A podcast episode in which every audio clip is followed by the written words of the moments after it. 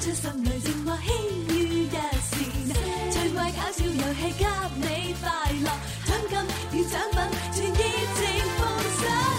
Let's go，Let's dance，天天都快活，有你在一起，全為你放上歡笑。天天都快活，你我在一起，全為你放上歡笑。天生快活人，全力開啟最愛美食季，壽司、刺身、燒烤、天婦羅、前菜、沙律，各種料理免費食，正啊！一個專為滿足美食大人嘅盛大狂歡。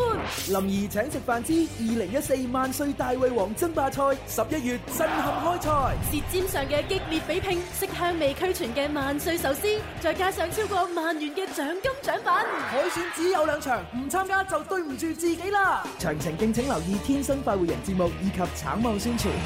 好啦，咁啊呢個參加比賽最後機會咧，就喺十一月二十三號之前啊嚇。係係啦咁啊，呢個十一月二十三號我哋舉行第二場嘅海選，咁呢場海選咧同樣地喺呢個恒寶廣 B 層中庭嗰個大舞台度做㗎。咁啊，手指咧仲有幾個星期就要進行呢個第二場嘅海選啦。咁啊，未有報名嘅朋友咧，要揸緊時間去報名咯。報名方法有好多嘅。係咁啊！第一種咧，當然咧就係嚟到我哋嘅誒流行前線戶外直播室呢個 Happy Club 呢度咧啊，就會有呢個報名表，又或者萬歲各個門店都可以攞到㗎。係啦，咁第二種咧就係上我哋嘅新浪微博搜索「天生快活人」，私信俾我哋嘅資料就得㗎啦。係啦，咁啊，同樣都可以喺微信上面咧報名嘅，就係關注呢個 number 啦，一八一零零二九九三三，將你嘅個人資料同埋想參加嘅組別發俾我哋就可以噶啦。係，我哋分為咧呢個專業嘅食力組啊，咁啊就係爭奪呢個冠亞季軍嘅，係啦咁可以咧就係有機會贏得呢個萬元嘅獎金獎品。哇，正到咩咁啊！咁啊，另外咧就係有兩個組咧俾大家玩玩咁啊，啊食下嘢咁樣啊。係咁啊，咁第一個咧就係呢個情侶組。唉同埋老友鬼鬼，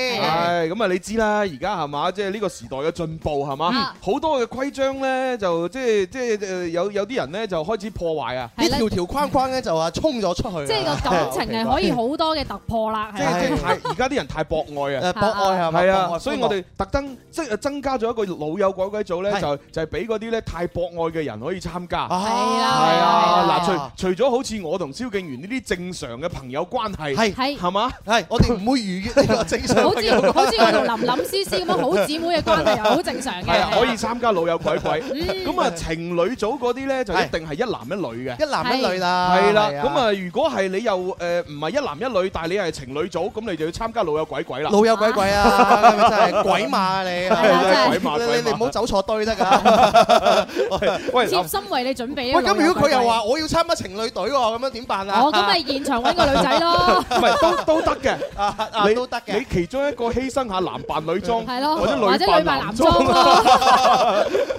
喂，係咯嗱咁啊，但係咧，其實參加比賽可以過嚟玩，但係唔參加比賽嗰啲咧，都建議你過嚟睇喎。點當解然啦，因為嗱十一月一號當日咧，我哋就喺恒寶廣場現場咧就劏咗一條新鮮嘅藍鰭喂金槍魚俾現場所有嚟睇嘅朋友食啦。係咁啊！我哋跟住落嚟第二場海選十一月嘅二十三號， 23號啊咁係啊我哋咧就會有呢個誒免費嘅三文魚刺身大派發咁樣。哇！真係上次金槍魚，今次三文魚，係啊！哇！真係總決賽唔知要派 咩先得嗱，同埋咧，我哋我哋誒就係林兒請食飯咧啊，就係做得好貼心。啊冇錯啊我哋唔會淨係齋俾刺身你，啊唔會我哋㗎會俾埋豉油同埋 wasabi 你，你放心。哇！ 係啊，反正你空住手咁樣過，啊唔係吉住手咁樣過嚟，係嘛？咁啊，然之後咧就我哋即時啊俾一碟你，咁啊餓你自己住攞。哦個肚過嚟都得啦。而且你知道啊阿朱紅本身好鬼馬噶嘛，喺現場仲玩好多遊戲，咁啊遊戲玩贏咗仲有機會攞出呢個誒餐券走嘅喎。係啦，梗係咁啦啊，即係一攞完餐券咧，咁啊，恒寶廣場又好，我哋流行前線都好，都有萬歲嘅門店直接入去食嘢係啦，係啦，係萬歲門店係咪啊？幾好啊哇，咁多間係咪先？啊攞攞張券出嚟，我諗 Sir 招嘅，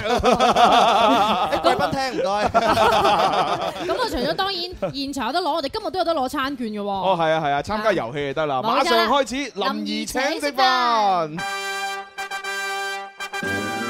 喂，你又話請我食飯嘅，係啊，但係呢個世界上冇免費午餐噶噃，除非你想點啊？普通話錢出翻特出，用粵語可以點講咧？講啱一種請你一餐，好啊，吃食一碟青椒，哇，六種咁多，我冇帶銀包喎、怕咩啊？打電話俾林兒啦，佢會幫我哋埋單噶啦。咁號碼係零二零八三八四二九七一八三八四二九八一。林兒請食飯，你食飯，我埋單。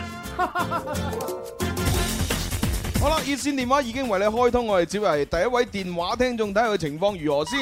喂，你好，你叫咩名？點稱呼啊？係啊，係啊係啊，你叫咩名啊？成哥，成哥準備入場哦，有冇終身代碼？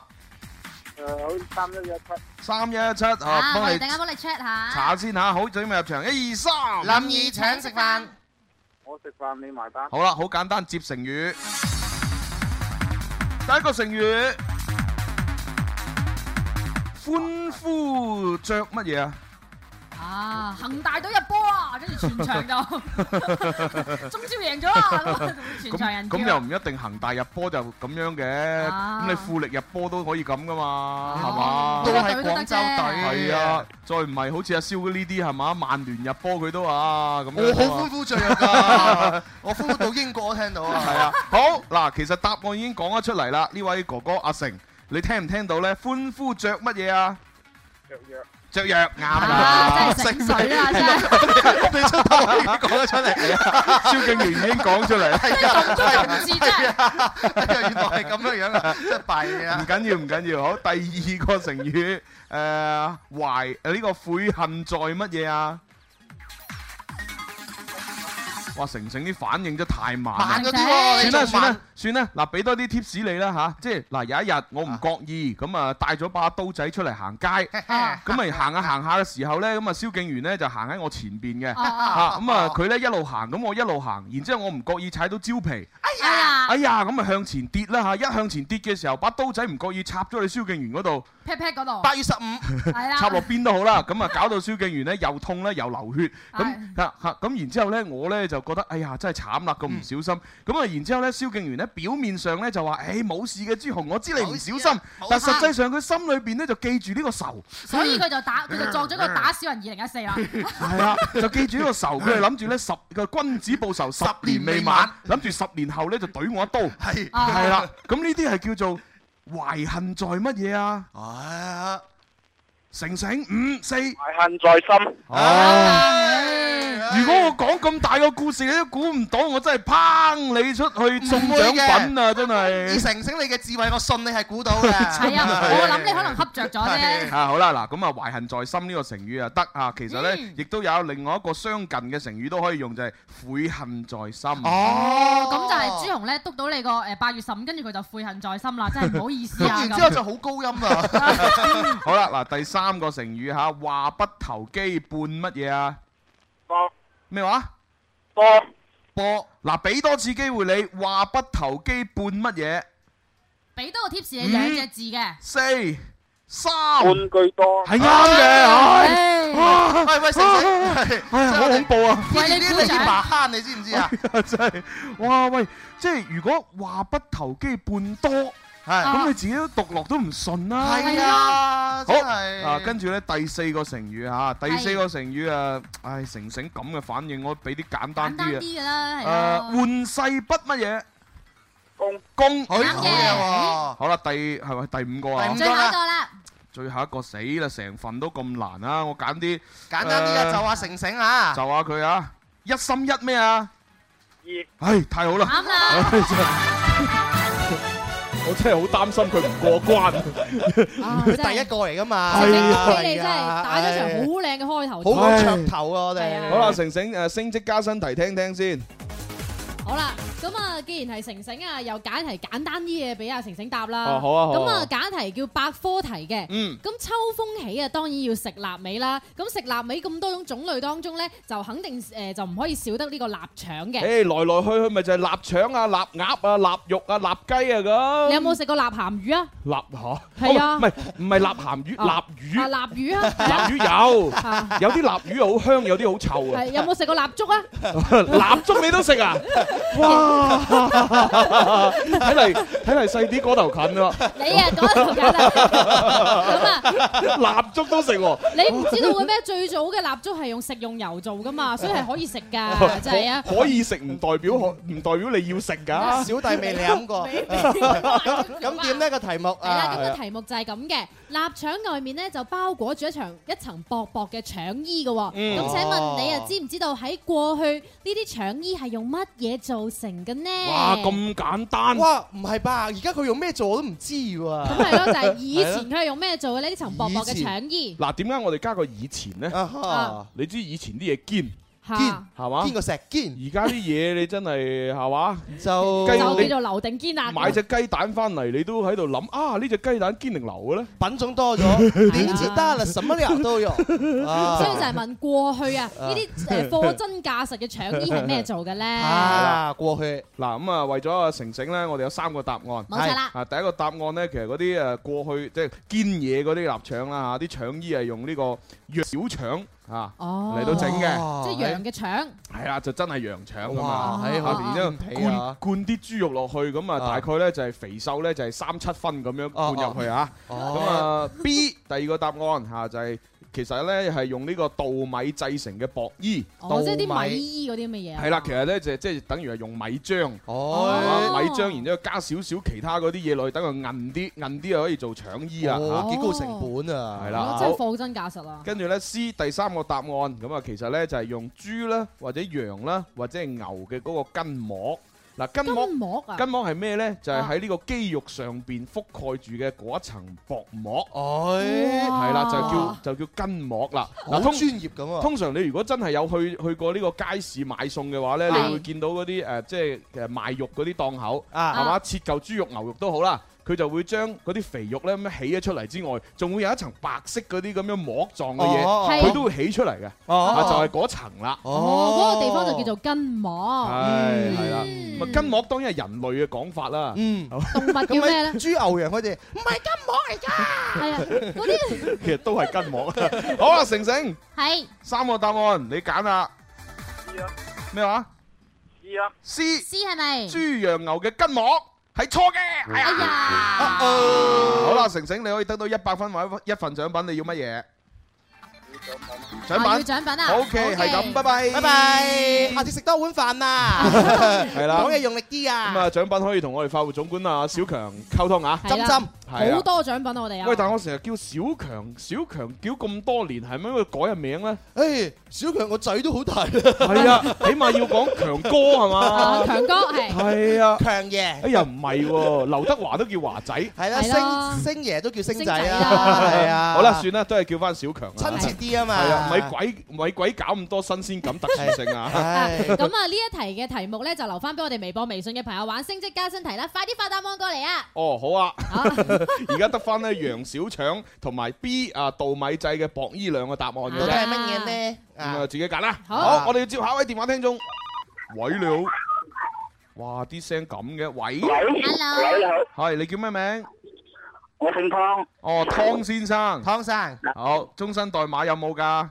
冇啊，第一次啊，我第一次。恭喜你咁啊，啊俾！翻個 number 咧，俾阿湯生累積呢個終身嘅分數吓，係啦，積終身嘅分係啊一個 number 用一世噶啦嘛，啊，一世有幾長啊？嗬！係好多可長分數。可短咯，即係我我原本喺我印象裏邊咧，係嘛一個人正常嚟講平均值應該都有八十歲嘅。啊，差誒唔多啦嗯差唔多啦，係啊，但係自從我睇完呢一個謝霆鋒同阿高圓圓嗰套電影《一生一世一》生之嗯一後，世嚇啊，我就覺得哦，原來一生一世可以廿零廿零歲、卅零歲就結束㗎咯喎。哦，哇，真係好慘啊！咁真係，係可長可短嘅，都係俾翻個 number 俾阿。但係對於個女主，角嚟講幾好喎，點點解解咁個男講人真係愛咗一生一世喎。咁佢一生一世比較短啲啦，係 咪係啊係啊係啊咁啊應咗嗰句啦，不在乎天長地久，只只在在乎乎曾曾經經擁擁有有啦。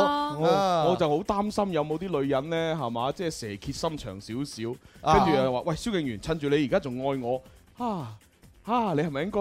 喂，中國 從來都有咁嘅，中國從來都有咁嘅傳統㗎，唔係女人蛇蝎心腸，係男人一升官發達佢就會 Ờ, 咁啊，講咗咁耐咧，我哋都係俾翻個一定唔會誒變心嘅終身 number 俾阿湯哥啦。你你嘅 number 咧就係九九三三二一零，你放心，呢個 number 永遠都唔會離你而去，一生一世跟住你啊。啊，三二一零啊，湯哥。Ờ, 好，記住啦。 係唔好意思，我哋主持人咧一講到啲興奮嘅嘢又誒走題，不着邊際啊唉，對唔住，因為因為今日星期四情牽一線，啊係好多情話，所以其實我本來第一 part 都唔係好想玩呢個遊戲，馬上進入情牽一線 想三 part 都情牽一線，係啊但係無奈啊啊嘛但係又唔得噶嘛，係啊要照顧下大眾啊，好，湯哥，誒咁啊入場喎，一二三，林怡請食飯，我食飯你埋單。Oh, 好嘢！湯哥啲咁醒目，俾啲難啲嘅成語得啦，唉冇問題嘅第一個隻隻地而乜嘢？即係話咧咩話？啊唔係唔係唔係唔係，嗱哎你聽我講下，就係話有一日咁，我同阿蕭敬元咧嚇咁啊去到呢個誒中華廣場，係係啦，咁啊然之後咧就覺得好攰，嗯係啦，咁啊見個廣場又咁打掃得咁乾淨，冇錯咁啊冇所謂啦，照坐啦，啊係啦係啦，就咁啊坐喺度，咩都唔都都唔理啦，咁樣用啊普通話可能講一次咧，à, 阿湯哥會更加唔清晰好啲。，千祈係唔好。點解咧？大家講廣州話啊嘛，好梗係啦嗱就係誒誒，例如我同阿蕭咁樣落取件衫出嚟鋪喺佢地嗰度，然之後一坐坐喺笪地啊啦。啊咁呢個叫做隻地而乜嘢呢？隻咧就係草隻個隻 à? 啊，係啦，地就係地面嘅地，即 Ờ, 係啊咁咁，我哋我哋就就坐咗喺度啦，咁叫隻地 À, 而就乜開嘢啊始傾？偈啦 Dạ, 咁隻樣。地而坐。唉，哎好嘢喎啊！嗱，係咪呢？啊即係遇到困難嘅時候，你唔好第一反應就話要講普通話先。佢嘅思維係嘛係形成咗係咁樣即樣啊，係人哋人哋阿湯哥佢係聽慣廣州話，你就唔好用普通話迷惑佢嘛，明白明係嘛？好，第二個成語心安神乜嘢啊？算啦，唔問呢個咁難 啦。心我都唔識啊 呢一個。嗱呢個呢個成語叫心安神泰。心安神泰，泰係泰山個泰，啊哦即係泰山崩於前色不變嗰個泰。係啦咁我問你第另外一個啦，心安理乜嘢啊？得得，唉係心安理得比較常用。好，第三個邪不能勝乜嘢啊？正係啱哎啦，哇哇係葉哇老現師場，現現場場有位叫做葉老師啊，八十幾歲高齡嘅朋友嚇，À, 啊嗌得好88大歲聲，婆婆好嘢葉老師哦係啊。中氣十足啊！呢度都聽到。啊！我哋耳機聽到，收音機旁邊人你係聽唔到㗎嚇。係啊啊好，第三啊第四個成語，第四個啦，誒嗯誒哇！啲啲成語啊，盤盤古開乜嘢啊？盤古開乜嘢啊？開山啊！請將冰山劈嗱嗱開。嗱嗱嗱，其實咧盤古呢個人咧，佢就盤古係開天。啱啦，開天算得辟幾地啊快嘛。喎，湯生。即係誒古代嘅傳說咧，就係話咧誒以前咧就係天地啊誒即係天同地其實夾夾埋一齊嘅，係啦就係一混個沌啊一個混沌狀態，嗯係係啦，就咩都即係混混混噩噩咁樣啊嚇，就係盤古呢個好勁抽嘅人嚇，一嘢劈開咗嗰個混沌，跟然住之後誒輕輕嘅嘢咧就上浮上天，重嘅嘢咧就下沉落地，就變成啊咗天同地啦。係就有頂天立地呢一個成咁語啊，然啦。之後又聽講咧，就盤古好似係唔知點樣，佢隻眼就化成乜嘢，啲頭髮化成乜嘢，誒啊哦啲肌肉化成乜嘢咁樣啊嘛，哦係總啊，之咁啊可以俾我哋嘅都俾晒我哋啦。咁係啊，咁啊，然之後咧又隔咗漫長嘅歲月咧，唔知點解個天又穿個窿喎，啊跟住咧，啊女娲就補天啦。係啊，係女娲就用七色石補天，係啊仲做咗好多男男女女出嚟添。係啊，咁男男女就有亞當同夏娃啦。啊咁有一日佢哋去到蘋果樹嗰度食蘋 果喎。嗰啲嗰啲西方傳說喎， 我扣亂咗喎。我哋應該有牛郎織女嗰啲係嘛？好啦好啦，咁啊係咪最後一個成語啊？最後一個啦，最後一個成語啊，出個難啲嘅咯嚇。啊誒，洗手縫乜嘢啊？嗱，洗手縫乜嘢咧？呢個成語係好少用嘅，真係啊就係比喻咧啊，即係誒，比喻係廉潔咁解，係金盆洗手即喎，啊聽係過廉潔奉公啊，忠於職守啊，嗯咁就係呢個成語嘅最大嘅呢個比喻意思啦。啊呢個成語同金盆洗手完全兩個意思嚟㗎。係，嗯咁啊叫做洗手縫乜嘢咧？俾三個答案你揀：A 洗手縫織啊，職啊職職業業嘅嘅職職啊啊；誒 B 洗手縫葉啊，職業嘅葉啊啊；C 洗手縫事啊，事件嘅哦事。事好，業個事。係啦，三個答案。 湯生，湯康哥，五、四、三、二、一。啊答案係咩 Dạ, 啊一洗手縫即係咪？係啱嘅，啱嘅。湯哥準備升職加薪提嚟議啦啦！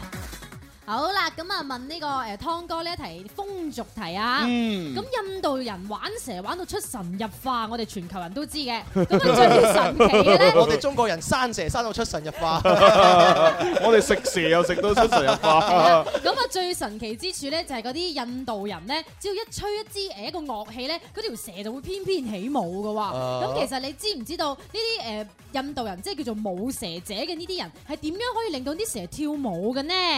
哦，其實呢個問題咧，就以前都大概都問過下嘅。係啦問咗條差唔多嘅係啦，即係嗰啲嗰啲蛇咁啊，即係一推吹啲打咁，佢就供出嚟嚇。哦啊，嘟嘟嘟嘟嘟嘟嘟嘟嘟咁條蛇就供出嚟咁樣。乜唔係就係因為佢吹 D 打咗條蛇就會起舞嘅 咩？啊嗱而家舞啊嘛嗱，有三個選擇嚇，第一個選擇咧就係蛇咧，只係對某一個高音嘅音區嘅嗰啲聲音有反應，哈咁所以冇蛇者咧就要通過嗰個嘟嘟嘟嗰個咧，其實咧就係要吹到到達某一個高音啊，先控嗯控制到條蛇供出嚟啊嘅。即係條蛇哎一聽到個墮字就有反應，佢咪一直吹個墮字。哎呀，啊準備去廣告添嗱，係啊身邊旁邊嘅朋友咧，你都可以發答案過嚟升職加薪題啊。 A、B、C 三個答案啦，嚟啦！啊，係喎，點發 啊？估下，啊估下係啦就係發 ABC 啊好 嘢你估啱咗 係咪？抵獎獎品俾你啊， 好啦，咁啊，我哋電話聽眾啊，阿阿湯哥，嗱你就有得聽選 擇， 你好幸福啊你！啊，第一個咧就聽到某一啲區嘅高音咪會供出嚟啊。第係二就係蛇咧，其實咧就聽唔到聲嘅，係啦，咁啊，只不過咧係嗰個誒舞蛇者即係吹嗰個玩蛇嘅人啊。係吹 D 打嘅時候咧，嗰個動作咧就即係會好做到好誇張，即係哦佢吹嘅時候咁樣搖噶哦嘛。哦咁好有動作嘅係啦，搖下搖下嘅時候咧，條蛇咧其實望住嗰個搖嗰個嗰個笛喺度搖，佢就自己喺度扭。哦，佢擱個頭出嚟，話你做乜鬼啊？係啊，係啊，係啊。OK，好，呢個第二個答案，第三個答案呢，就係其實呢，音樂呢，同埋呢個吹笛嘅動作呢，嚇，都係即係誒呃下你嘅啫啊哈嚇，即係等於係一個舞台表演嗯嚇，就誒即係等於伴奏，係一個幌子。係啦，冇錯啦其實呢，即係條蛇點解會供出嚟跳舞呢？就係一個舞蛇者呢，通過呢，就係喺度即係只腳啊，用只腳嚟喺度踏 哦，咁樣喺度打拍子。喺度打拍子呢，就控制嗰條蛇喺度舞動。哦，即係係啊腳嘅呢個拍子震動到條蛇。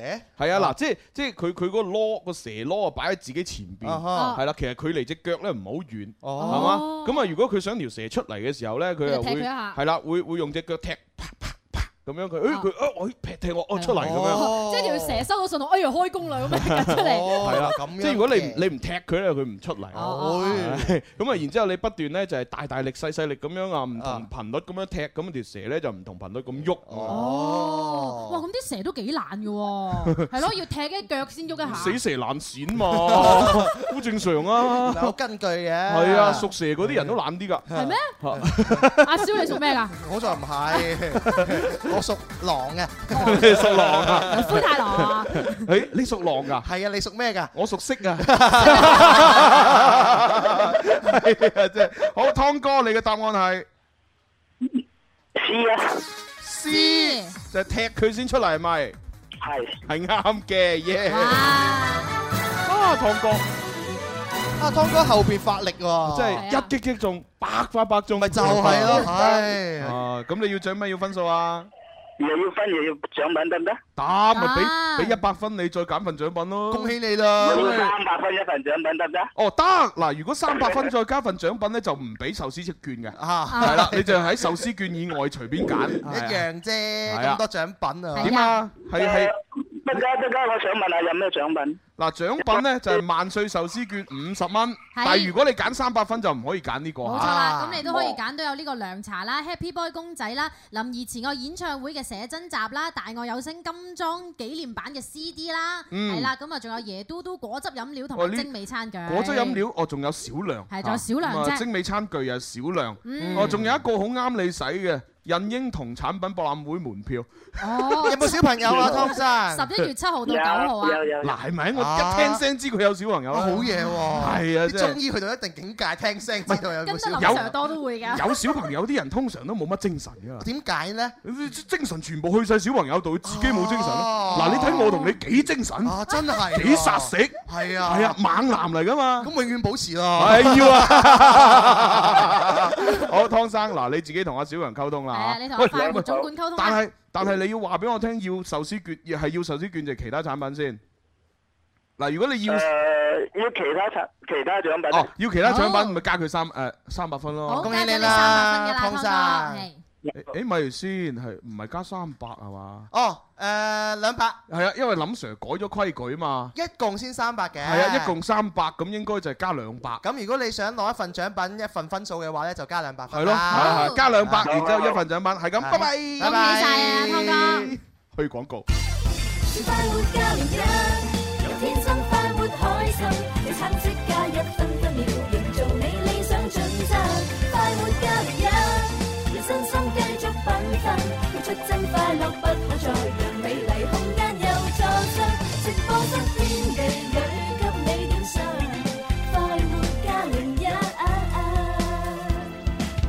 天生快活人，全力開啟最愛美食季。林兒請食飯之二零一四萬歲大胃王爭霸賽美味開賽。十一月、十二月最愛美食季，三場專屬於食霸嘅美食之旅等你參加。大胃王冠軍可以獲得三千蚊現金同埋七千蚊萬歲現金餐券。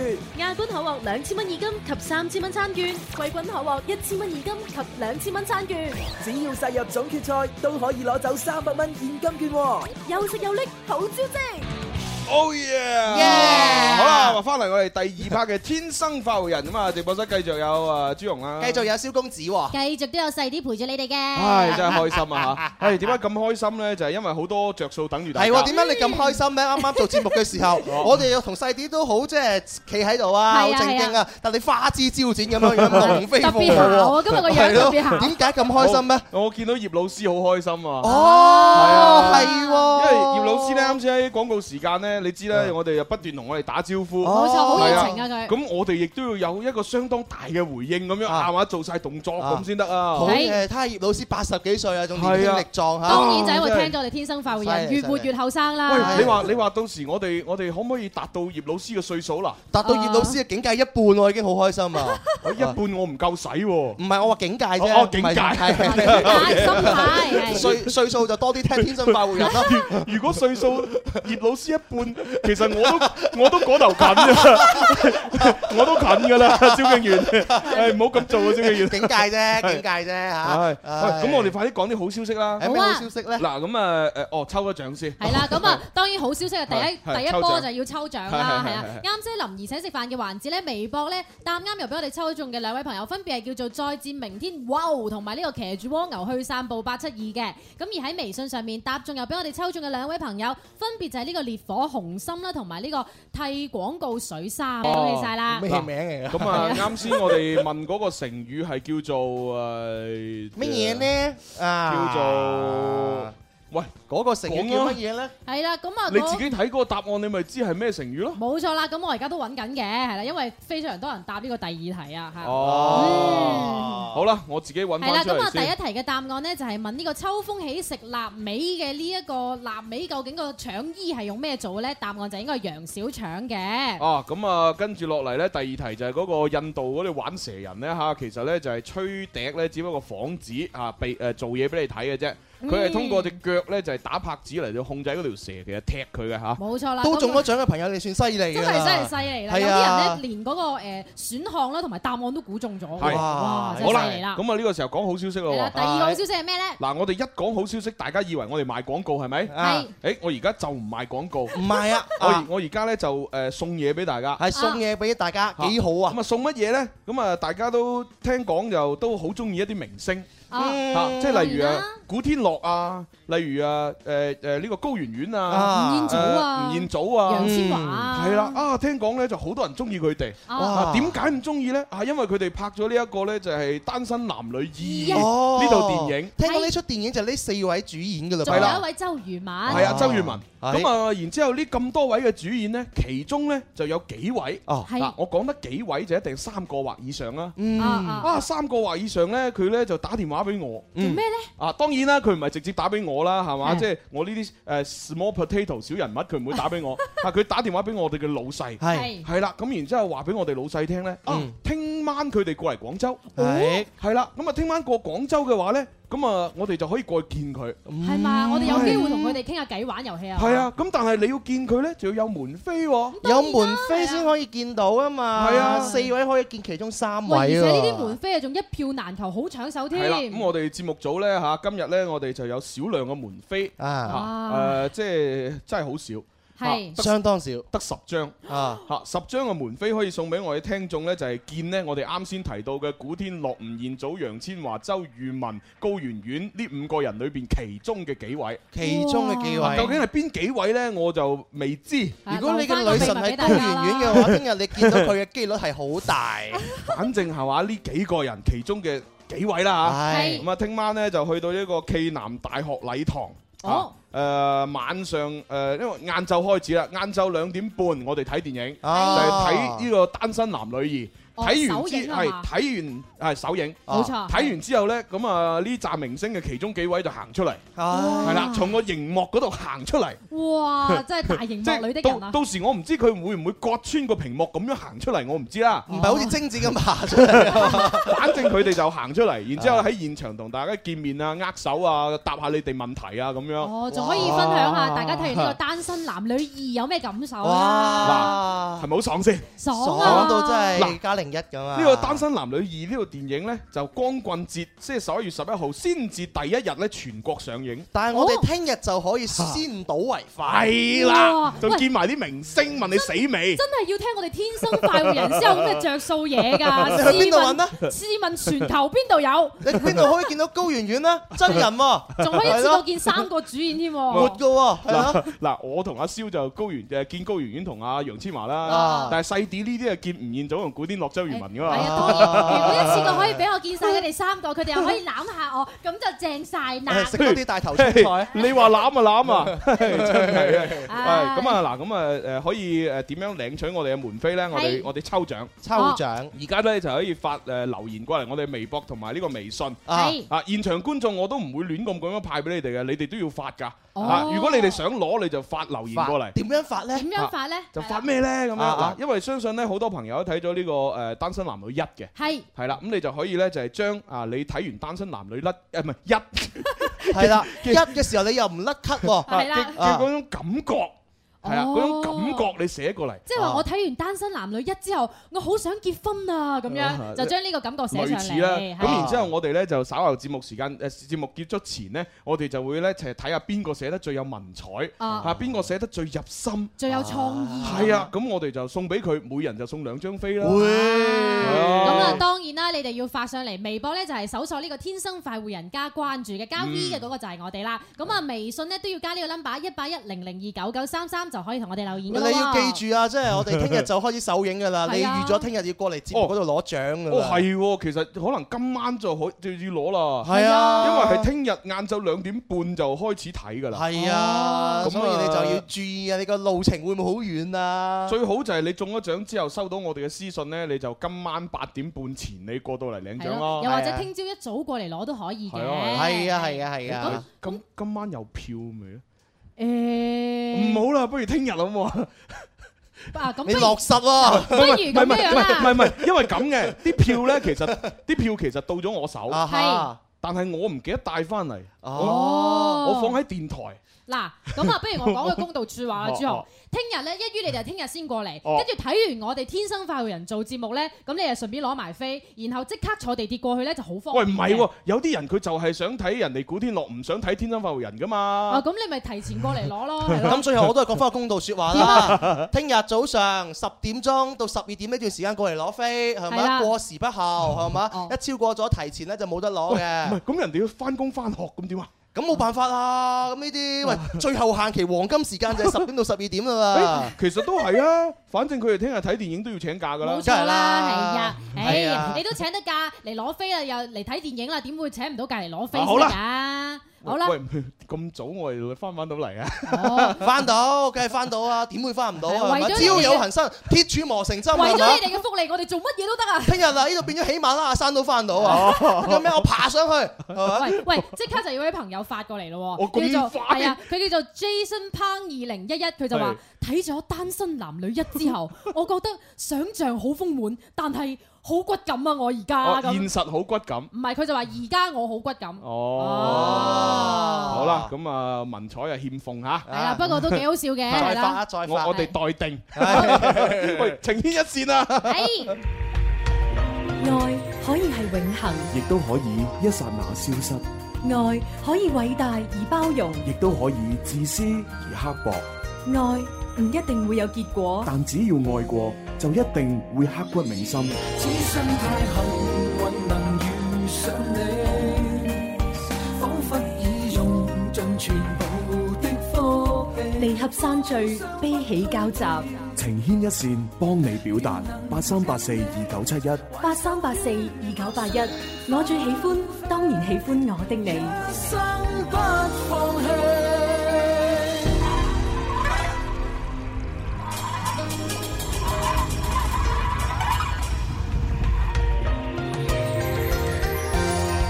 情牽一線服務大眾啊，係好啦，啊咁啊當然啦，我哋又講啲好消息，啊有咩好消息啊唔係廣告嚟㗎嚇係都係唔係廣告嚟嘅，全部唔係廣告啊嚟就係關於我哋天生快活誒誒天生快活家族嘅系列哦啊啊啊叫 Happy Family 系列，係啦，哦咁啊你知啦，雙十一咧就各大嘅呢個誒商家係嘛，無論係現實世界嘅、虛擬世界、網上世界嘅啲商家，全部咧就係點樣打折啊，呢樣嗰樣啊咁嗯啊，咁我哋咧就唔會輸蝕嘅，當然啦我哋。我哋咧就喺雙十一嘅嘅嘅當日嘅廿四小時嚇，咁即係喺呢個誒十一月十號夜晚嘅零點嗯開始啊，咁我哋咧喺呢個天生發育人嘅誒淘寶網天生發育人直營店上邊咧，所有嘅呢個誒商品就五折咁樣，五折起啊五係啦折起係啦啊咁啊你就到時啊登錄上去睇下啊，究竟有啲咩啱使咁你買啦，哇係真係啊一，年僅此一次，一次僅此一日啊！各位，係啊埋你睇埋你揀係啊啊，俾你一種一注一擲千金嘅快感嗱，啊。要要買 CD 又好，要買 DVD 又好啊，要買要公仔買又公仔，好要買衫，要買杯，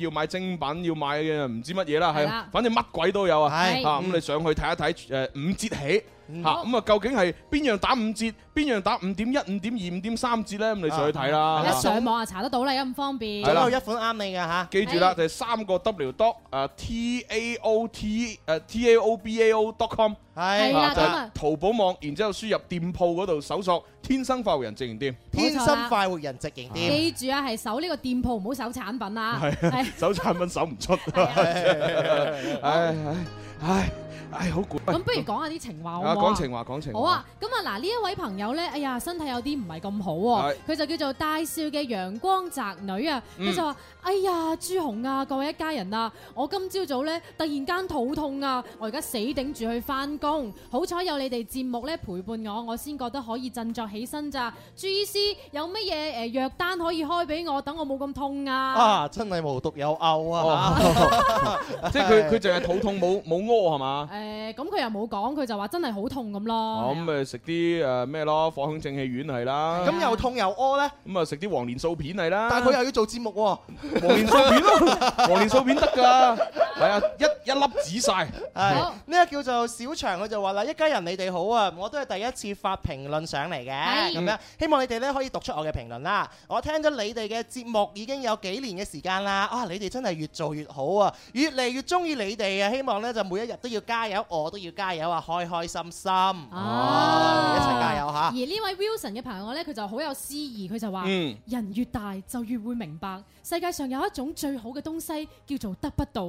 一開始你就係我嘅秘密，我好驚俾你知道，又驚你唔知道喎。啊，雖然我而家誒同你又近又遠咁，但係我都好希望以朋友嘅名義同你講一聲我愛你。哦，哇，大佬以朋友嘅名義啊，講聲我愛咁你啊冇意思啦。梗係啦，哎唉哎誒，後生細仔中意人咪講出嚟咯，使乜怕唔知啫？誒，我我懷疑呢個男人可能佢已經有另已經有一個噶啦。哦，係啊，點跟解咁跟講住呢又中意多個咁，佢咪唔夠膽講咯。嗰哦嗰句以朋友嘅名義同你講我愛你，覺得呢樣嘢一係就朋友，一係就戀人，係咪？啊佢你想兩樣都食嘅話，冇咁大隻鴿乸嘅。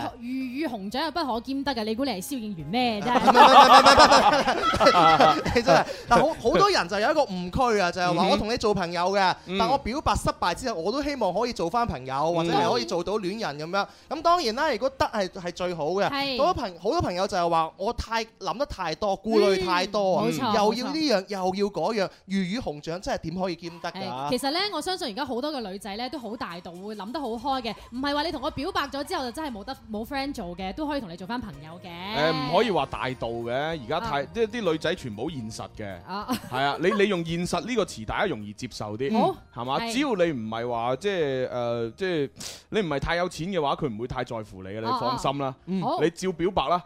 好嘅，嗱呢個咧叫做誒小朋友嚟㗎哦喎，一家人記唔記得我啊？記得。你又知 係邊個？佢叫做 FM 吉祥鳥康親咁樣啊嗱我真係記得 佢㗎記唔記得？我真係記得佢㗎記得係啊記得我我而家初一啦，咁有一個女仔咧，亦都係 我小學同學嚟嘅，咁嗯樣嚇。佢個名咧有個善字嘅，哦係咁小善係係。但係咧佢啊唔俾我叫佢善喎，叫要我叫佢善善喎。咁呢個代表係咩意思咧？一家人咁樣。 咪就係代表佢真係唔想你咁叫佢咯。喂，但係其實從呢條微博咧，我真係想講話，而家啲小朋友咧都幾成熟下嘅喎，都幾多嘢諗下嘅 喎。即係善善咁樣，即係講真疊字啫講真嘛。嗰句啊，我覺得咧，你唔叫我善善，叫我一聲善咁樣，我覺得仲尷尬喎，係嘛？即係唔係講話而家啲小朋友啊，甚至乎以前咁樣，譬如我對善善嘅，係啊好有好感嘅，啊善啊，唔好叫阿善啦，叫善善啦，咁係啊係啊哇我都會亂咁諗嘅喎，係啊如果我同阿蕭敬元，我唔叫佢蕭敬元，突然間有一日叫佢元元，你最近好嘛？啊係啊元你好唔好啊你？可以叫佢蕭蕭噶。好怪，好似女仔名咁你嘛。 你可以叫佢嗱蕭公子，你可以叫蕭蕭，啊，可以叫子子，啊，可以叫公公。 咁我都係覺得公公最好。呢個呢個係啲商榷咁樣嚇，你話朱紅咁樣，唔好叫我朱紅，叫我豬豬咁樣，哦係得咯啊，幾好啊好親昵，紅紅都得啊，係啊，紅紅都得係啊係啊親昵嘅表現唉啫，唔好諗多。公公，你讀呢條啊？啊！我佢話叫做半道微涼，佢就話啦：嗯我同我男朋友一齊咧，已經有五年嘅時間啦。係我一畢業出嚟做嘢咧，就係佢陪我行到而家哦嘅。但好長係情我爸爸媽媽一直都唔同意我哋喺埋一齊啊。嗯最後我就用咗我自己嘅方法，逼我男朋友離開我。佢點解呢？因為對於我嚟講，爸爸媽媽比任何人都要重要得多。嗯一家人啊，我咁樣做係咪對唔住佢？係咪好唔公平呢？但係我真係唔知應該點做啊！哦，冇事嘅。聽首歌先啦。忘了是怎么开始，也许就是对你有一种感觉，突然间发现自己已深深爱上你，真的很简单。爱的地暗天黑都已无所谓，是是非非无法抉择。没有后悔，为爱日夜去跟随。那个疯狂的人是我。哦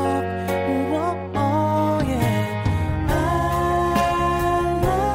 I love you，无法不爱你，babe，说你也爱嗯我。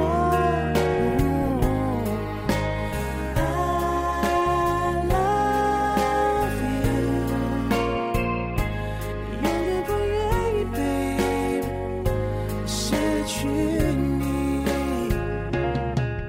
一首非常之好聽嘅歌曲《I Love You》啊，嚟自呢個 David 誒主唱咁啊，當然啦，解答下啱先嗰個女仔嘅疑惑先。好嗯，半道微涼啊！嗱，我可以咁講，我可以好負責任地講，嗯如果你問出呢個問題呢，誒、擺喺以前啊嚇，呢二三十年前嚟呃嗯嗯講呢，誒、其實你咁嘅做法呢，誒係啱嘅，真係啱嘅。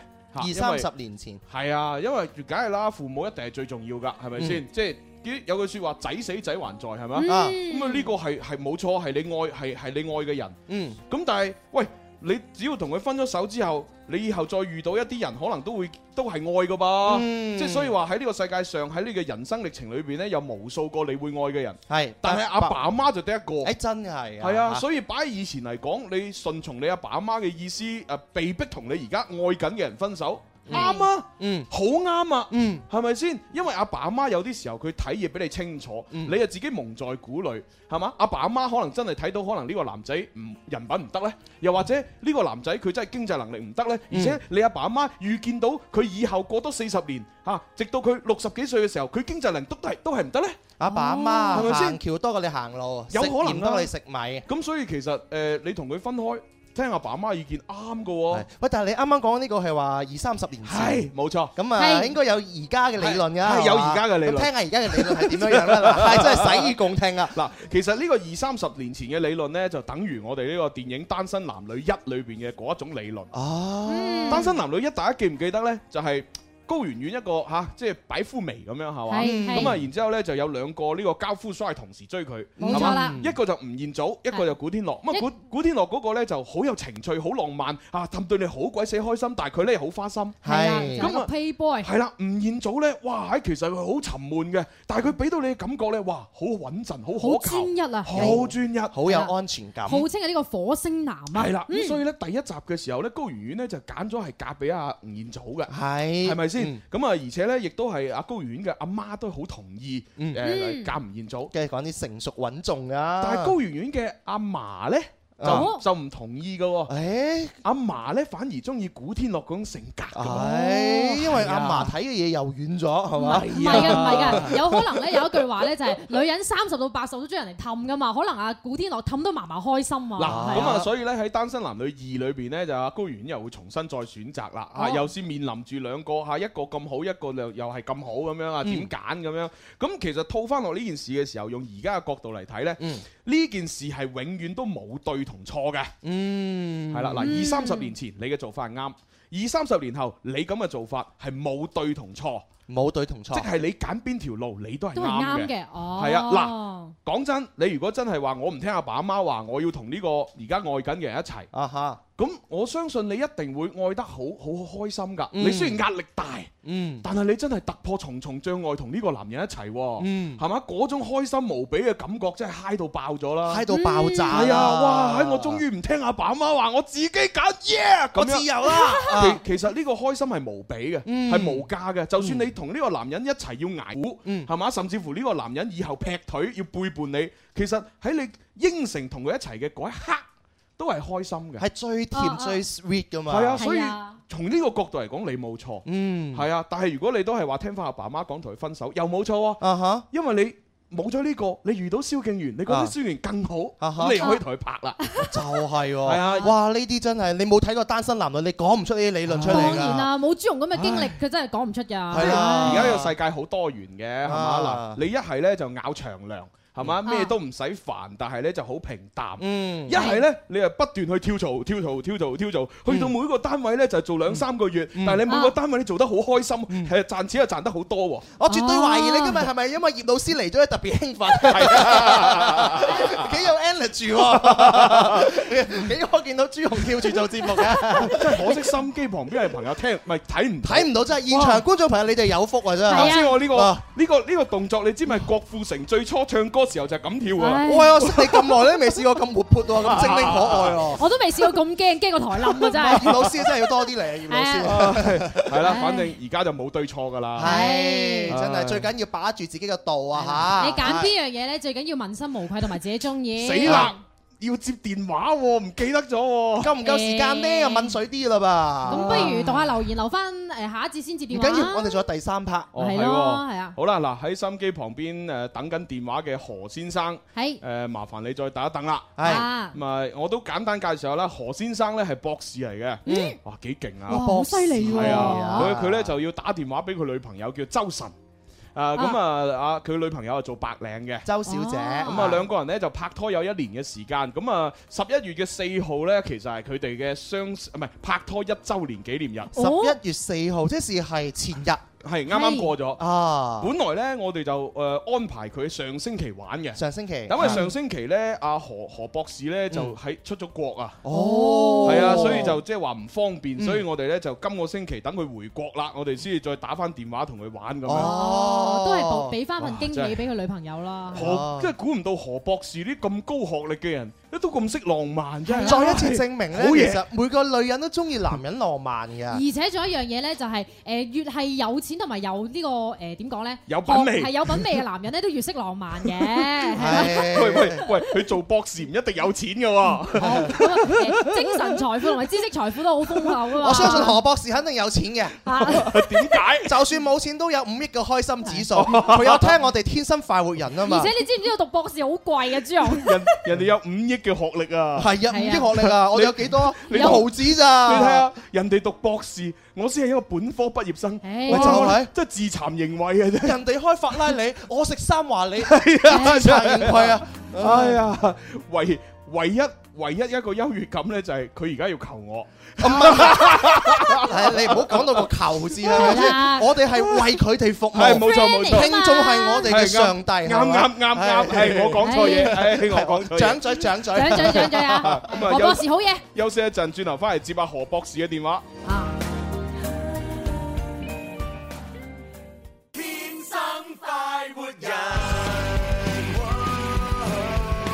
開心快活是一天沒有傷感，開心快活是一屋溫暖愛心，開心向自由前行，開心就是幸福的人，是你的選擇，在你心出發，做個開心快活人。天生快活人，開心快活無止境。天生快活人，全力開啟最愛美食季，壽司、刺身、燒烤、天婦羅、前菜、沙律，各種料理免費食，正啊！一個專為滿足美食大人嘅盛大狂歡，林怡請食飯之二零一四萬歲大胃王爭霸賽，十一月震撼開賽。舌尖上嘅激烈比拼，色香味俱全嘅萬歲壽司，再加上超過萬元嘅獎金獎品，海選只有兩場，唔參加就對唔住自己啦。詳情敬請留意《天生快活人》節目以及橙網宣傳。要參加嘅報名啊，唔參加嘅話呢，就到時過嚟一齊玩啦。因為現場呢，有呢個免費嘅三文魚壽誒發三文魚刺身免費派送㗎。嚟到現場啊，報名有得食，唔報名都有得食。係咁啊，翻嚟第三班嘅天生發育人繼續呢會有誒朱紅啦，繼續會有蕭公子喎。仲有細啲同你玩啊！係咁啊！最近呢，廣州啤酒廠呢，攜手廣氏品牌推出咗嚴選上等茶葉嘅新鮮檸檬製作嘅廣氏檸檬茶。咁啊，根據了解呢，具有八十年歷史嘅廣州啤酒廠一直致力於為廣大消費誒消費者提供最誒、呃最具嶺南本土特色嘅飲料，一直陪伴大家嘅成長嘅廣氏菠蘿啤呢，更加係家喻戶曉嘅。咁啊，今次全新推出咗廣氏檸檬茶，不僅係豐富咗廣氏產品家族，亦都係令到消費者有更多嘅選擇，更符合現代健康消費理念嘅。啊，飲翻杯啊！係啦，咁啊飲完之後啊，要去廣州國美啊買啲電器咁樣啦。嗯當然啦，國美東圃超級店咧，十一月七號就開業㗎啦。超級店嘅定義係乜嘢呢？佢就係城市裏邊最大而且最豐富齊全嘅呢個營業門店嚟嘅。勁咁啊，門店咧圍繞住呢個科技、豐富、簡潔同埋時尚嘅設計理念，將會咧全方位滿足消費者唔同嘅呢個購物需求。係啦，咁啊，而十一月七號到十二號呢個開業期間呢，全場嘅家電係滿一千減兩百二十嘅上不封頂，而且呢度啱啱好係雙十一嘅呢一個時期啦，所以全場嘅家電呢都可以呢個網絡比價噶，保證比網購呢仲要優惠一百到兩百蚊嘅。咁除此之外咧，套購滿呢個額度咧，都會再送呢個蘋果 iPad 六一台嘅。係啦咁東圃店嘅地址咧，啊 iPhone 六，i iPad iPad 冇六嘅 喎係啦，就係送 iPhone 六俾大家我嘅。太我太中意 iPad 啦。 i iPad 最新嗰部應該 iPad iPad 三啊哦唔係啊 iPad Air iPad Air 二，係應該係最新嘅。係啊係啊係啊，咁而 iPad Mini 咧就出到係三，嗯係係啊 iPad 好似出到四定五嘅咯哦，咁啊，無論點都好啦，喺我哋國美有啊有都啊買得到嘅。咁啊，十一月七號呢，我同蕭公子呢都會去到國美同大家玩遊戲送獎品噶喎。呃嗯噃。哦，即係聽日誒傍晚你哋過去。係誒咁即係聽日嗰個誒呢個首映《單身男女二》，你哋去唔去哎呀唔到喎？啊哎呀，好 遠啊！啊朱紅呢個重任交俾你啦，記得幫我攬下周渝民啊，咩誒吳彥祖啊佢哋啊。嗱，放心。古天樂、周渝民同埋吳彥祖咧，就算佢哋三個出現咧，我都唔會理佢嘅。係係啦，一定唔會，因為男人有乜好理啫，係嘛？梗係啦我梗係理高圓圓同阿楊千嬅啦，係嘛？啊係啊哦，唔係唔係，楊千嬅唔好理啦，楊千嬅結婚都生埋個仔啦。 高圓圓都結咗婚啊啦 唔。係，但係高圓圓咧就起碼誒誒係嘛，即係睇落啱啱口 味啊！即係豬肉口味獨特啲，我個個都愛啊！係啊，我好博愛 噶，個個都我偶像係嘛，見到邊個我都開心。啊喂，咁啊，大家咧就快啲嚟爭門飛，因為咧我哋只係得五個名額，每人有係兩張飛，就去到呢個誒暨 K 南大學啊，誒 K 南大學嗰個禮堂係嘛？係嗯 K K 南大學禮堂係啱啦係。啊，咁啊，晏晝兩點半就睇噶啦噃。咁啊，所以大家咧，啊聽日咧過嚟我哋誒 Happy Club 嗰度攞完飛之後就可以過去啦。嗯。哇，係真係正啊！正到咩講？啊喂，網上面好多朋友都發咗佢哋嘅感想哦喎。係係咩我分享下啦係啊係啦，咁啊有一啲朋友咧就話啊，睇完單身單身男女之後咧，我好有戀愛嘅衝動啦。有啲嗯人就話誒，即係講咗大篇嘅呢個戀愛嘅概念啊，但係我嗯最中意呢個龍蝦九一四。嗯係啦，佢就咁講嘅，佢就話朱紅，你一定要俾票我啊！點解？如果唔係，我就寫四千字嘅告白信發俾蕭公子細啲同埋思思，哦寫三部曲，叫佢哋每人都讀咁樣。咦喂，如果係咁，我就梗係唔俾你 啦，等你寫咗嚟過嚟先啦。 咁你又何苦咧？呢叫苦肉 計。係啦，咁啊，係無非都係想我哋俾飛你啫，都係寫啲感動啲人嘢上嚟啦唔。係唔係唔係，你咁啦，你你就照寫嚇，我就嗯我就唔俾你噶啦，係啊嘛？ 因為我哋要求係話寫你睇完《單身男女一》嘅時候嘅感想嘛，啊啊係啊咁你唔符合要求啊，送唔到啊。係啦，咁啊呢個高遠鏡嘅朋友佢就話啦，哦誒睇完一之後咧，覺得個感誒個結局好感人，因為好多情節咧就係我現實入邊嘅寫照，覺得咧如果可以相遇喺埋一齊咧，可以愛就要勇敢去愛，因為錯過咗咧就翻唔到轉頭啦。係唔係啊？哇喂喂，我聽完佢咁講，我覺得佢係老作喎。點解呢？嗯如果你生現實生活中嘅情節同《單身男女一》裏邊嘅情節一模一樣嘅話，咁你首先要係一個高富帥或者一個白富美。即係你首先真係你好有 錢，好有錢嘅前提條件就係你好忙，啊你跟你冇可能有時間聽我哋節目 啊喎。哈！或者佢係個別情節同自己現實生活相似咧，啊都都係都係啊！都我啱覺得嘅戀愛裏邊咧，即係睇完《單身男女一》，俾我嘅感覺咧，啊就係你去拍拖咧，嗯其實最慘最慘，我覺得係乜嘢咧？係咩呢你有競爭對手，哦而且呢個競爭對手就係兜口兜面就喺你隔離嘅，仲要同你條件差唔多喎，哦即係仲要你睇得到佢咁 樣，睇係得到啊你係啊嚇甚至乎比我輕輕優越少少。我覺得呢個咧係壓力最大、難度最大嗯嘅。嗱，呢一個朋友咧叫做賣女孩的小火柴，佢就話啦：睇完單身男女之後，我覺得愛情其實就係個乜嘢？啊，愛情其實係冇嘢嚟嘅。係啦，咁啊就係啲氣體嚟嘅。咁其實咧就愛同埋中意咧冇太大嘅區別，講緣分咧都係最重要嘅。誒唔好急住退出，亦都唔好將你中意嘅人拱手讓俾其他人。嗯，好啦，嗯好啦，好啦，咁啊呢個時候我哋又要準備接下何博士嘅電話。係嗯啊，咁啊啊何何博士是說普通話的。哦是啊這樣啊，對對對啊對对，啊，我們先接一下哈。好的，喂，何博士你好。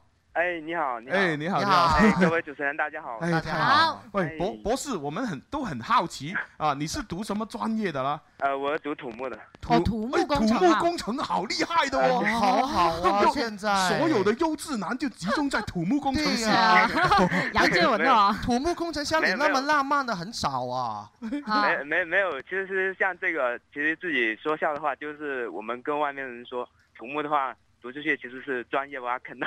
哦，专专业挖坑，專業良地啊 唔係，我點解啱先講話誒土木工程系都集中咗優質男呢？點解呢？大家星期一、星期二聽我哋嗰個戀愛戀愛實實習生習生裏邊嘅故事呢，嗯啊啊阿阿林以利嗰間學校嘅傳說就係話土木工程系嗰棟樓呢，就啊哦哈匯聚咗全校最精英嘅男生嗯喺裏邊。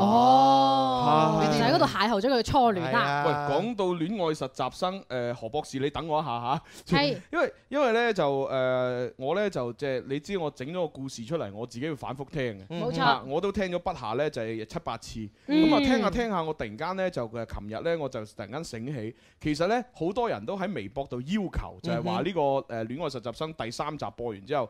覺得我結局未係未夠結局。嗯點解呢？嚇就覺得林以利同埋阿阿阿阿阿楊建文係一定要再有一啲其他嘅結局，即係要例如要再相遇嗯哦啊，然之後點樣擦肩而過又好，幸福快活咁一齊都好咁樣。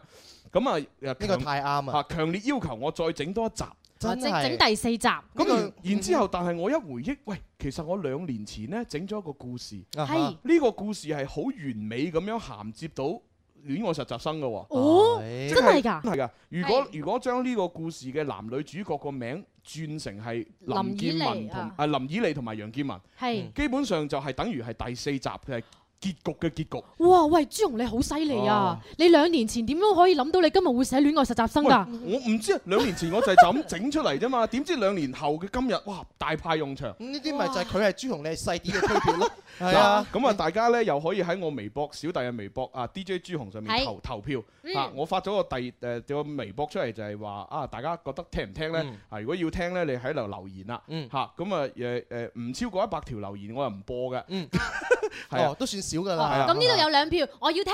哦，好啦，兩票啦嚇。咁啊，如果將呢個故事連埋何博士都可以喺埋一齊，咁啊仲好咯喎。哇咁啊偷偷含啦好啦，我哋啊又第理翻何博士。哎，何博士，哎，不好意思哎，好的好的喂，呃，打打电话给女朋友啊，周晨是吧？啊，对，啊，我们怎呃用用一个亲亲切一点的称呼，应该怎么叫她呢？呃，你可以叫他楚楚吧，楚楚楚楚是他的外啊号，楚对楚可憐啊啊哇啊哇，楚楚，哎，一听到呢个名，心都喐 埋，真係的啦好有画啊面对，好动人的感觉。呃，那那你想好跟她说什么没有啊？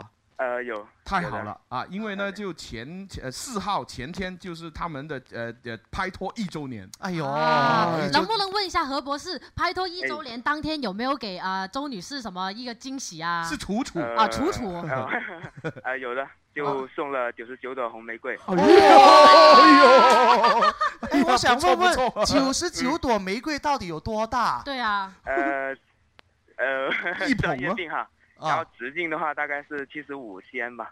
哇喂喂好标准啊！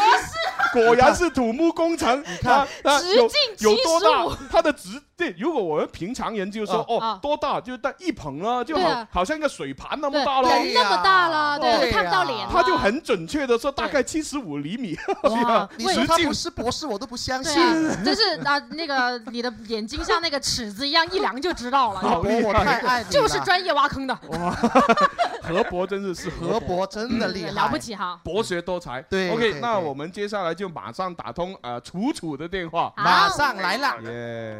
然后呢，我们的何博士也点了呃一首《喜欢你》，呃是邓紫棋的版本，哎，要送给女朋友，嗯太耶！浪漫啦細雨大風濕透黃昏的街道，哎，楚楚是说粤语还是普通话的？普呃通话的。哦哦哦故地哦，點解會點首粵語歌 嘅？可能有共鳴啊！係有共粵鳴。語文化博大精深哎啊！得喂，哎，請問是楚楚嗎？啊，周周小姐，周小姐，啊，周周晨啊，你好，你好，啊，这里是广东广播电视台音乐之声《天生快活人》节目，呃，为什么我们会知道你有一个呃外呃呃外号外号叫楚楚呢？哈、是因为呃你的男朋友非常的有心啊，这是何博士，没错，何博士他说前天十一月的四号是跟你拍拖一周年的这个纪念日，嗯啊、他当天已经送了九十九朵玫瑰，呃，送给你，对，直径七十五厘米。对，但是他觉得这样做还是不够浪漫，嗯，啊，他说呢，一定要做一些惊天动地的事情，是啊，惊天动地呢，啊，今天就通过我们电台的电波啊，因为我们的电波一发出去，就会通过大呃我们地球的大气层啊，就跑到外太空，啊是了所以呢，这这就惊天动地嘛，没错啊，对不对？那所以呢，他今天就打通我们的节目电话，说在这大气电波里面，呃，要跟你说一些心里话。然后希望我们的电波可以透过大气层，呃，远呃送到外太空，对啊，看一下火星上有没有生物可以接收得到。而且让我们哎全球的人民都为你们的爱情而动容。对，因为他说他有一个志愿，是哈，他除了要呃，他除了要给你幸福之外，嗯，他第二个志愿呢，就是希望在这个外太空的某个星球啊，呃，搞一个土木工程系。是啊，对，就在火星上面，呃呃呃，建为房子，对，为你建造一个最特别的别墅，给你明挖一知个都大坑，明知都帮你想好了，是叫着来自星星的你。哇， 啊来自星星的楚楚，对，来自星星的何博士啊，对，那呃，何博士，你可以说话喽。哎，哎，叔叔，哎，能听到吧？你说。 呃，之之前其实像纪念日那天想玩的，可能就说因为一点事情耽搁了，所以今天才给你打这个电话。哎，然后其实就说呃有些心里话想跟你说吧，呃，像第一个就我们在一起一年多了，然后很谢谢你陪伴我这一年，然后陪伴我成长，然后也带给了我很多快乐。然后第二个就我这个人吧，可能不太懂情绪，然后有的时候就说最近也是工作忙，嗯然后呃有的时候就说情感交流比较少，然后照顾你也照顾的不好，所以我所以我打这电话就想借着情牵一线这个平台，然后当着广州广东所有听众的面，然后向你说一声 I love you。哇！然后，然后第三个，然后你之前一直问我，我送给你那条手链的寓意是什么？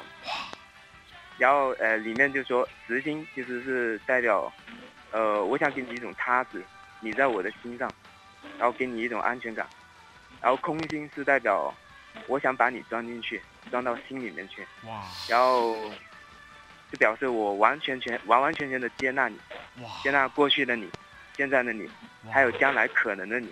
哇然后手链的话，其实就想把你锁一辈子。哇！然后呃，就是说到最后就说，既然我牵起你的手，我就不会轻易放手。谢谢你，I love you。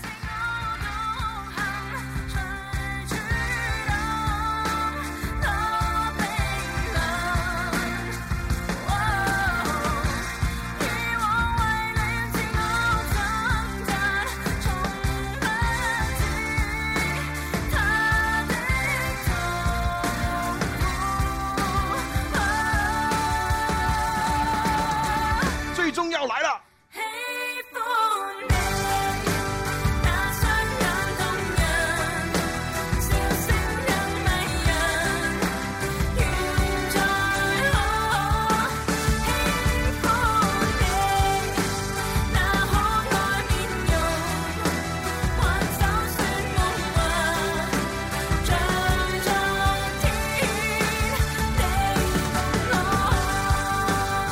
其实说老实话，我觉得啊，这个这个何博士，他虽然自己不断的说自己不够情趣、嗯啊，嗯说自己做的不太好，对但是我觉得他呃在这件事上他做的不错啊。我觉得你比我们主持人还要浪漫，因啊为因为其实说真的，男人呢、用钱买一个这样的手链，对其实是很简单、很普通不过的一件事情。不然嗯啊，送给一个女孩子也是很普通，但是。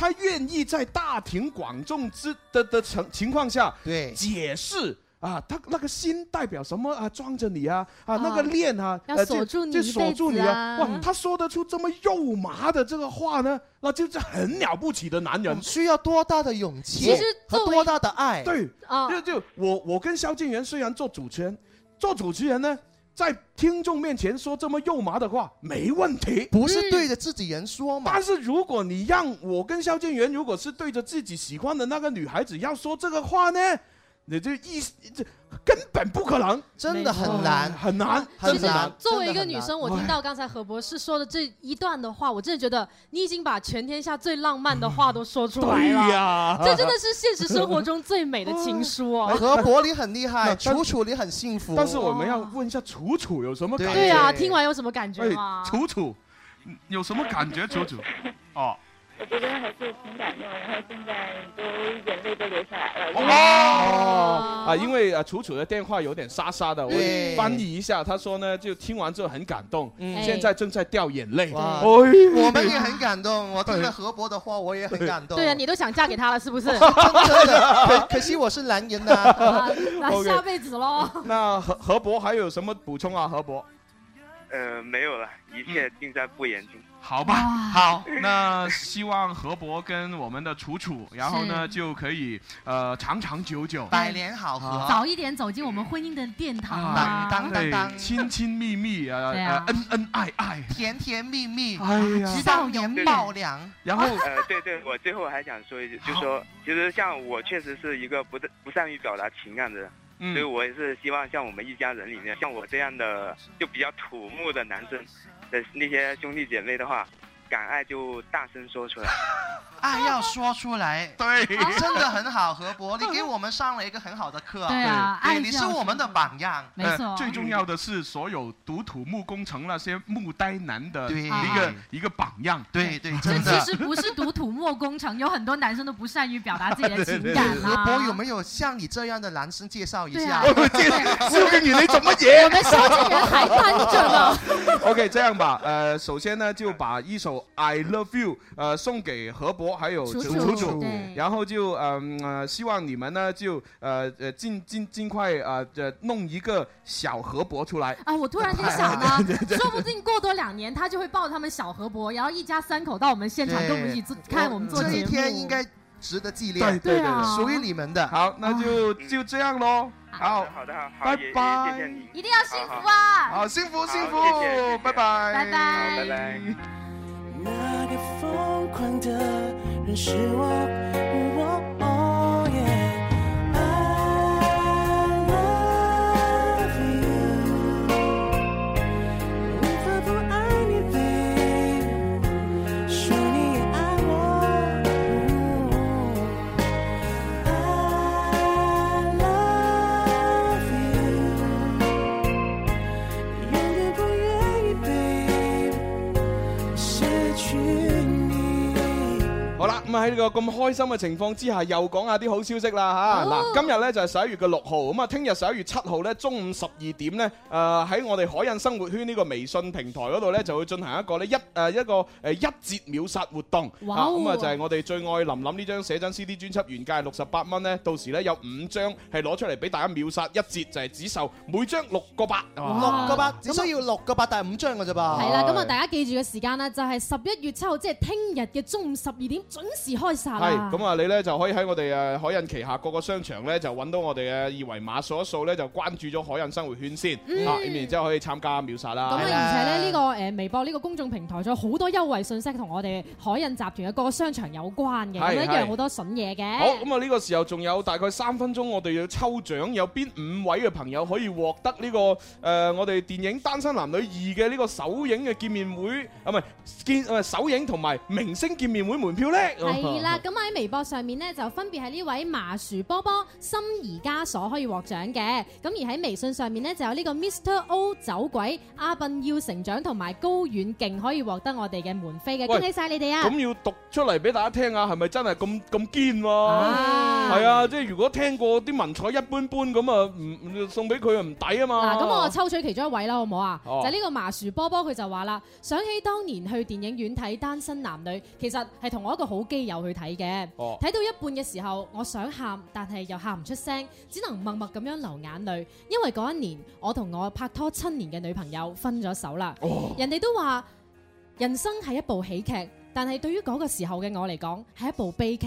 終於等咗三年，《單身男女》二上啦，我希希望我可以以全新嘅心態去再睇一次呢部電影。以為咁佢即係而家得一個人啫喎，咁係咪送一張飛就得啦？哦，咁佢有個好基友啊嘛， 係啊，哦喺個最艱難嘅時候我哋陪伴佢。都應該俾機會佢送多張飛，哦機會嚟啦。啱啱啱，喂，仲有冇啲靚啲又聽下？誒咁啊，好似呢位走鬼誒 Mr O 走鬼佢就話啦。愛好簡單嘅，咁來來去去就男人同女人、嗯處理得好，但係又會好複雜嘅噃。呢部電影呢，揾咗古天樂同埋吳彥祖為我哋呢詮釋咗地球人同火星人兩種嘅人物 啦，兩種截然唔同嘅類型。哦嗯咁啊，張新賢呢係嗰種即係呢個人見人，係啦，古天樂飾演嘅角色叫佢張新係一種人見人愛嘅類型嚟嘅，咁樣而呢個吳彥祖嘅角色呢，就比較悶啦嚇，兩個人對於呢一個嘅程子欣都屬於係一見鍾情嘅，即係高圓圓啊嗯但係一個嚟自地球，一個嚟自火星，方式同結果都注定唔同嘅。中意清新嘅愛情喜劇嘅人一定唔會失望嘅。